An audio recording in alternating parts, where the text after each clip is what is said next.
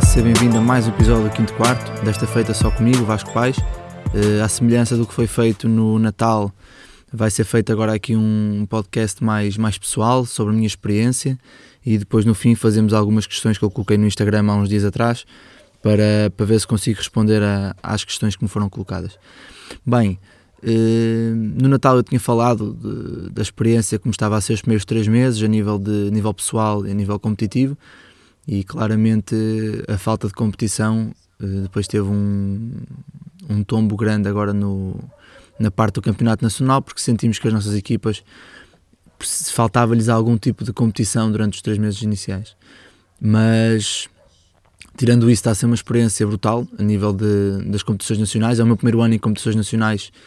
querem, querem sub-16 como sub-18, sub-19 e, e, realmente, realmente nota-se a diferença na, nas equipas, nos corpos, especialmente no sub-18, nota-se muito, e mesmo no sub-19 nota-se muito a diferença na, nos corpos dos atletas, das atletas, em relação ao norte. Uh, no sul os corpos são bem maiores e o que faz com que o jogo não seja tão, tão rápido como no Porto, tão acelerado, mas, mas que por outro lado é, para os nossos bases e para os nossos extremos mais, mais baixos é um bocado mais difícil conseguir concretizar em, em áreas próximas do sexto. Uh, o facto de haver outro tipo de corpos e outro tipo de matchups também faz com que, a nível de scouting, a nível de preparação dos jogos, seja um desafio constante todas as semanas, o que para mim é fantástico, porque hum, ao ser desafiado consigo tentar arranjar outras soluções, assim como com, com o Nuno dentro do staff técnico, para, para conseguirmos arranjar o um melhor, um melhor enquadramento para a nossa equipa nesse jogo. Claro que uh, já tivemos algumas derrotas pesadas, mas faz parte do processo. Se fosse, se fosse fácil, não tinha piada, a meu ver. E, e claramente, claramente que está a ser um ano, um ano de, de muitos desafios para mim enquanto treinador. À parte do, do campeonato nacional, a nível da academia estava a correr lindamente, até temos que vir todos para casa por causa deste novo vírus, do corona,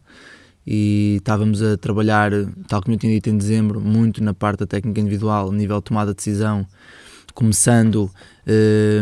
numa semana escolhendo dois ou três movimentos, nada mais, e começando sempre em situações de um contra zero, e depois aos poucos ir acrescentando o defesa, sempre, sempre guiado, ou seja, nunca com contacto a 100%, porque nós não queríamos não queremos estar a,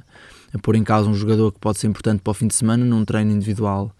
num treino individual à hora do almoço. E estes treinos individuais à hora do almoço, claramente, foram, foram e são, e são sempre um, um acrescento aos nossos treinos coletivos. Ou seja, se, se nós temos muitas situações de saídas bloqueadas ou de, de movimentos de, de ataque com um defensor a partir de um para um, então vamos, defender, vamos, vamos atacar a partir daí e vamos fazer esse tipo de, de, exercícios. Mas, mas tirando isso, tem sido, tem sido tudo muito normal e continuamos o nosso trabalho, obviamente. Agora é uma fase mais, mais chata porque temos que trabalhar a partir de casa. Não quer dizer que não trabalhemos, por, pelo contrário, continuamos a fazer, a fazer o nosso trabalho físico e o nosso trabalho técnico dentro dentro das capacidades que cada, cada atleta tem dentro de sua casa, assim como já tenho visto muitas páginas no, no, no Instagram e no Facebook a, a, desafiarem as pessoas e a fazerem desafios a quem eu louvo, porque acho que é, é de louvar esse tipo de, de, iniciativas, assim como nós temos, queremos sempre tentar fazer das pessoas melhor. Acho que partilhar esse tipo de informações é bom e, e pronto, acho que agora é é continuar a passar esta fase e trabalhar. Aproveitamos agora aqui no podcast para, para introduzir novas novas novas rúbricas. Já introduzimos o basquetebol à mesa semana passada. É um, um projeto que me está a dar muito gozo fazer com, amigo, com o Diogo, meu amigo, e com muitos treinadores a falar e a discutir temas. Uh, dá tempo para vermos aqueles clínicos que andamos à mesa a dizer que vamos ver, mas que nunca vemos. Dá tempo para revermos os nossos treinos, os nossos jogos. Dá tempo para ler aqueles dois ou três livros que, dizem, que dissemos no início de 2020 que íamos ler, mas não tínhamos pegado ainda dá tempo para fazer aquele exercício físico que nunca dizemos que temos tempo, ou seja, dá tempo para tudo. E também gostava de deixar aqui em primeira mão também o facto de na próxima semana, uma data ainda a definir, irá sair a primeira rúbrica do a primeira rúbrica de basquetebol ao vivo, por assim dizer, ou seja, vamos ter treinadores a comentar um jogo a nível tático, ou seja, uma coisa mais específica que seja visual, ou seja, vamos ter o jogo a correr e o treinador a comentar enquanto nós vemos todos em live na, nas plataformas, e, mas depois lá mais para a frente darei mais, darei mais informações sobre o mesmo. E pronto, por agora tem sido, não, não tem sido muito mais que isto, ficar em casa, não, tentem evitar o contacto social ao máximo, mesmo dentro de casa, eu sei que é difícil, eu próprio aqui a Malta do Norte é pessoal muito afetuoso e mesmo o povo português é um povo muito afetuoso e muito carinhoso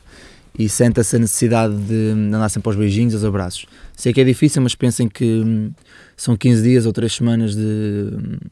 de isolamento, por assim dizer, para depois podermos ter a nossa vida normal. E pronto, agora vamos aqui passar algumas. O episódio é, é curto, malta, não é uma coisa nada de especial, porque é mesmo só para dar algumas informações. O... Vamos passar aqui para algumas perguntas e respostas em que a primeira que me fizeram era: gostaria de saber se no momento do lançamento os pés estarem tortos influencia a trajetória da bola. É assim, hum, eu penso que se conseguires ter todo o peito, todo o tronco, os braços, o pulso e os dedos orientados com o cesto, assim, enquadrados com o cesto, que eu acho que os pés estarem tortos acabam por não ter muita influência no, no lançamento. Mas, no entanto, obviamente que se tu tiveres todo o corpo enquadrado com o cesto, então aí é muito mais fácil para ti conseguires lançar de forma equilibrada e conseguires a partir dali lançar mais direto para o cesto. Óbvio que se tiveres com os pés tortos, os pés para a esquerda e o, e o, e o cesto estiver à tua direita, vais ter que fazer uma torção do tronco e vais estar em completo desequilíbrio. É mais por aí. Próxima pergunta que é de um antigo atleta meu, que é engraçado, o Pedro, Pedro Almeida, em que me pergunta mais sobre o meu caminho como atleta. Eu por acaso não sei se falei muito como do, do, meu, do meu caminho como atleta cá, mas também se não falei é porque não há muito para falar, na, na verdade. Eu comecei a jogar basquete com 12 anos, em iniciados primeiro ano, e, e, fiz o caminho normal de formação até que no último ano de sub-16, uh, no, num dos primeiros jogos da época, fiz uma ruptura do cruzado anterior no joelho direito e a minha época aí parou. E pronto, e a partir daí acabou por ser um,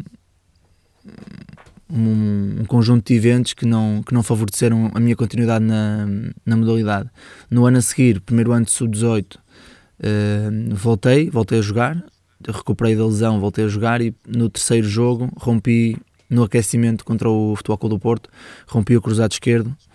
com o cruzado anterior esquerdo no, no joelho na mesma. Mais um ano parado, já muita gente aconselhava fortemente a que eu não voltasse a jogar, mas eh, sempre fui um bocado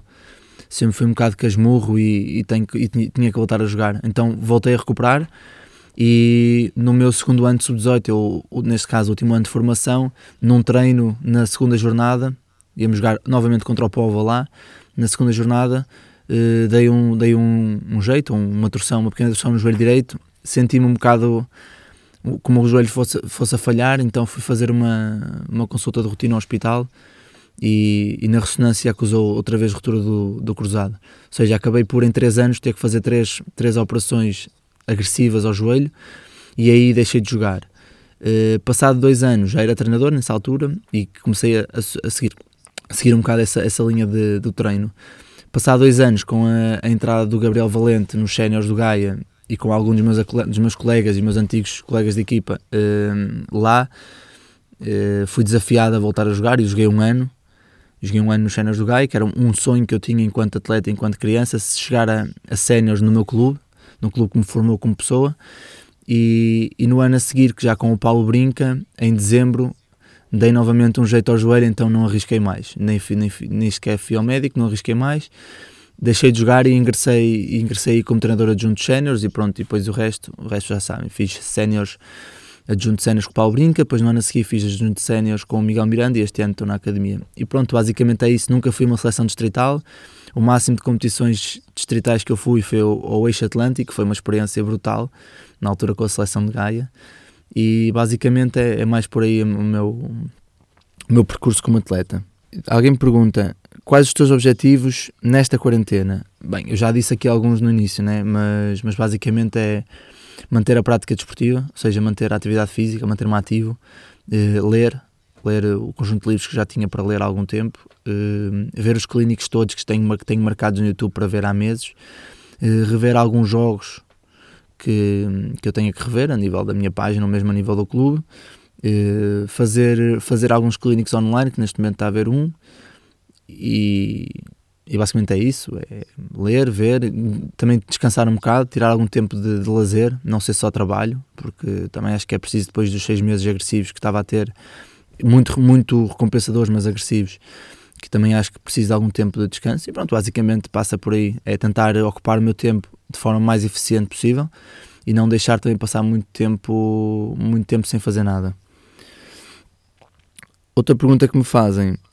que é qual foi o maior desafio de começar a treinar femininos? Uh, claramente, claramente o maior desafio de treinar femininos foi, foi a, a forma como eu tinha que, que falar com, com as minhas atletas, ou seja, no masculino podemos sempre ser um bocado mais agressivos por, devido à testosterona dos rapazes, né?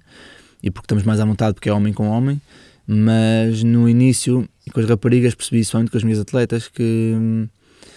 que elas no início estavam um bocado de pé atrás e não, um bocado, pronto, tu lá, eu cá, então foi um bocado esse, esse caminho de fazê-las perceber que, que, eu estava lá para as ajudar e que além do treinador também tinha um, um, amigo para poder falar do que fosse preciso. E acho que foi aí que aos poucos eu fui percebendo que realmente é preciso ter uma... Hum, não a nível de basquete, porque acho que a nível de basquete é tudo igual, masculinos e femininos, mas a nível humano acho que é preciso ter algum tipo de, de tratamento, não é tratamento, mas de calma, de calma a explicar as coisas, porque ao contrário dos rapazes, as raparigas percebem, percebem os conteúdos e tudo à primeira, que é ótimo. Mas defendes que os atletas que treinam a partir de um X número de horas deviam ou não ter educação física. Ora bem, tendo em conta que a educação física em Portugal uh, é apenas e meramente de prática, prática informal e para, para ajudar na mobilidade dos, do, dos estudantes e tudo mais, se nós temos atletas que estão num. Eu falo por mim, se temos atletas que estão num, num processo de academia de alto rendimento ou num desporto de alto rendimento que treinam 16, 20 horas por semana, talvez não sei se fará assim, tanto sentido fazer, não digo todas as aulas, mas algumas aulas de, de educação física. E agora aqui a última pergunta achas que praticar o desporto em simultâneo até uma certa idade pode ajudar na, no desenvolvimento dos atletas? Acho que sim. Acho que muitas vezes o, a saída precoce das modalidades e a desistência precoce das modalidades acaba muito por ser devido a, ao facto de, dos atletas estarem há muitos anos, fazerem muitas coisas, muitas coisas sobre, sobre essa modalidade e nunca experimentarem outras coisas. Eu tive a sorte até aos 12 anos de poder experimentar várias modalidades, desde o futebol, o karaté, eh, a própria dança, o basquetebol, e, e perceber que realmente era, era o, basquetebol que eu gostava, mas também o futebol deu-me deu umas capacidades motoras que se calhar o basquete não consegue dar, o que depois ajuda muito na, no desenvolvimento do, dos atletas. E penso que passa muito por aí. Agora, claro que se nós continuarmos a colocar muita pressão nos atletas que demonstram alguma capacidade de jovens, em idades muito jovens, então aí a desistência precoce vai ser, eh, vai ser muito grande. Porquê? Porque